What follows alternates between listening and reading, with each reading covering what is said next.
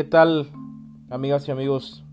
Buen día, tarde o noche. Tengan todos ustedes, depende de la hora en que estén escuchando este podcast. Y bueno, han pasado siete días más de esta pandemia, de este COVID, de esta contingencia. Y justo en este tiempo se ha empezado a manejar la etapa, o mejor dicho, el, el fin de al menos la contingencia. En Europa ya, ya se habla de, de planes. En China ya, Wuhan en específico, ya, ya la gente está en las calles con sus precauciones. Y en nuestro país México pues se habla de que por ahí de los finales de junio estaríamos teniendo la vuelta a las actividades eh, de más esenciales sobre todo en, ese, en, esa, en esa tendencia. Y justamente de ahí tomamos el, el, tema de, este, de esta edición de, de todo un poco el podcast. Consecuencias de una pandemia, una nueva normalidad. La normalidad, lo normal, es algo que manejamos en nuestro léxico muy frecuentemente. Una palabra que de alguna manera eh, desde pequeños le fuimos encontrando el, sentido. Sin embargo, siempre que, estemos hablando aquí en un podcast, me gustaría irnos a la definición, porque creo que de ahí hay un punto de partida muy, muy importante. Entonces, la definición de normalidad tiene que ver con acción de lo normal. No, no, no sé ustedes, pero a mí no me termina por quedar muy claro. Entonces, lo más parecido pues es buscar el significado de normal, ¿no? Y es lo que vamos a estar checando. En la Real Academia Española nos arroja como resultado eh, que es algo que se halla en un estado natural, que es algo habitual u ordinario, que sirve de norma o regla y que ah, en otras ocasiones su naturaleza, forma o magnitud se ajustan a ciertas formas fijadas de, de antemano. ¿no? Todas correctas, sí, todas con distintas reflexiones. Y en torno a, los contextos, a las sociedades, por ejemplo, uno a veces hablando con una persona de Ciudad de México puede estar escuchando que la persona de Ciudad de México dice, ¿sabes qué? Es que hace mucho calor aquí. Eh, preguntas la temperatura y resulta que ese, ese calorón enorme es de 28 eh, grados. Y hasta uso esta palabra como de calorón enorme en un sentido de eh, aquí en Nuevo León, donde un servidor vive, 28 eh, grados es una temperatura hasta cierto modo agradable.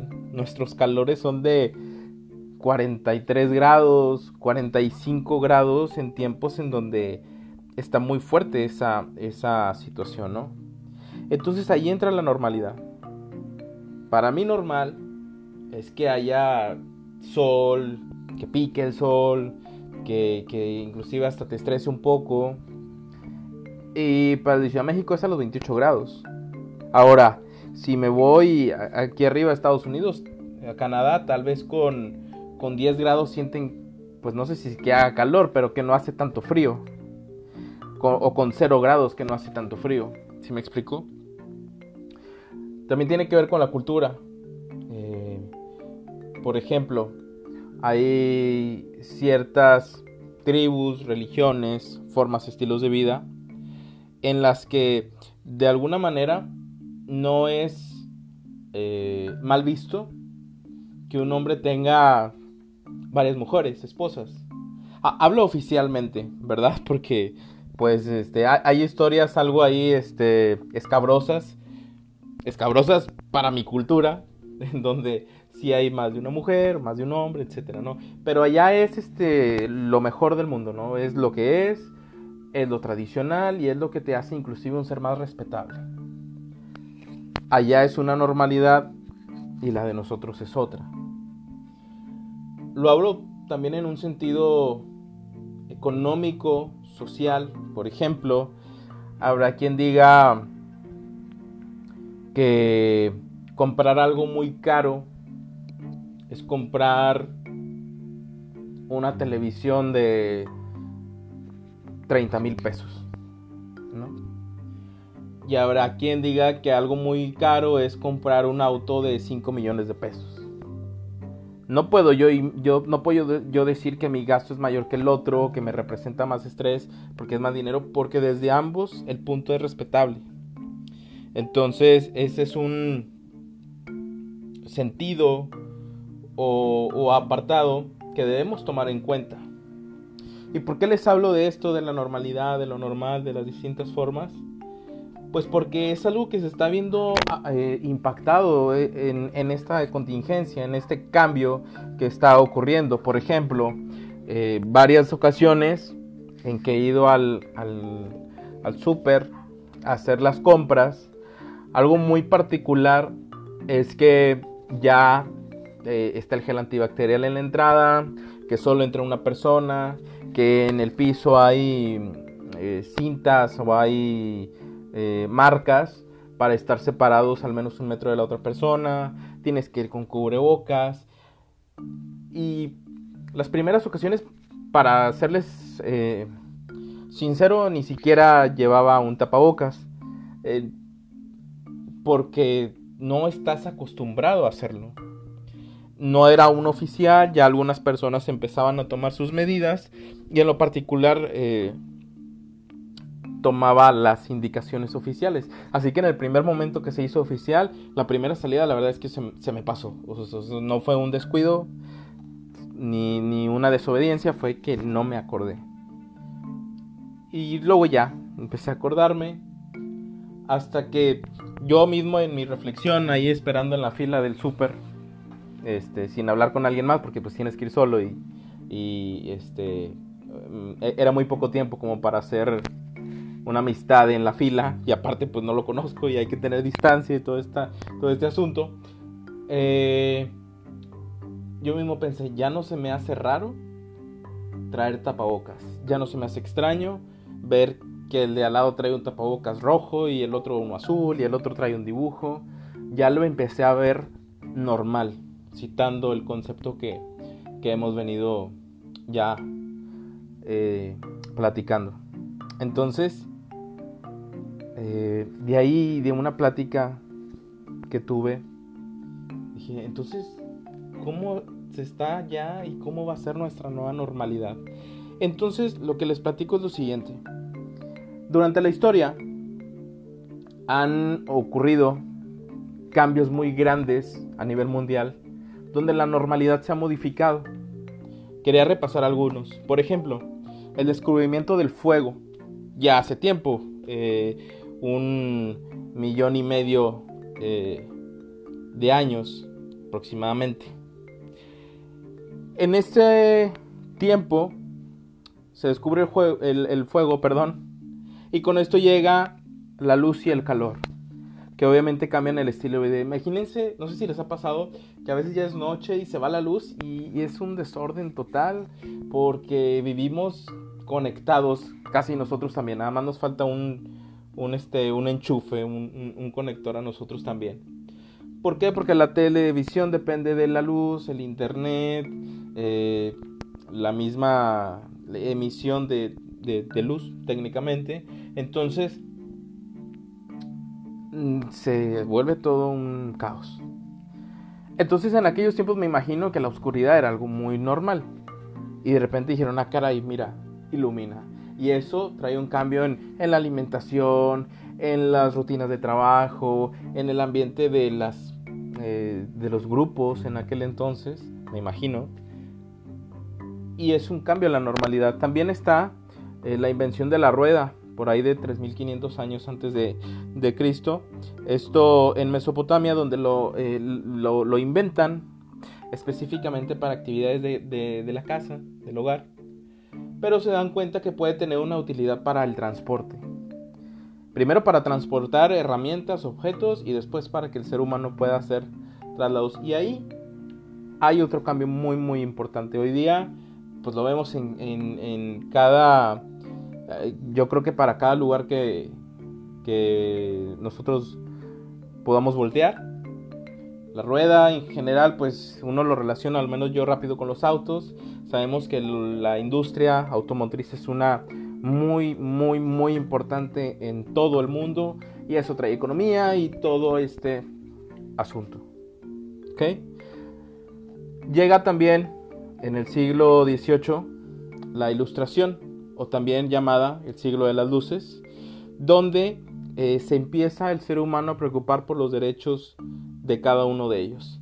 La justicia social, entonces se empezó a despertar distintos rubros como el artístico, el intelectual, el político y cultural, y ese tal vez ya no lo vemos muy físico, pero lo vemos en un entorno y siendo un tanto más analíticos y reflexivos. Pero es una etapa de cambio también. Y una de las últimas, podría decirse, y con la que definitivamente estábamos muy relacionados, es la irrupción de Internet y de las nuevas tecnologías. En 1966, en Estados Unidos, eh, los servicios de defensa estaban trabajando, eh, discutiendo, proponiendo un modelo de seguridad informática en donde el gran boom, la gran característica era que se pudieran conectar dos ordenadores entre sí. Sin saberlo en ese momento, dan un gran avance a lo que hoy es el uso del Internet y que se ha convertido en la red digital que nos mueve.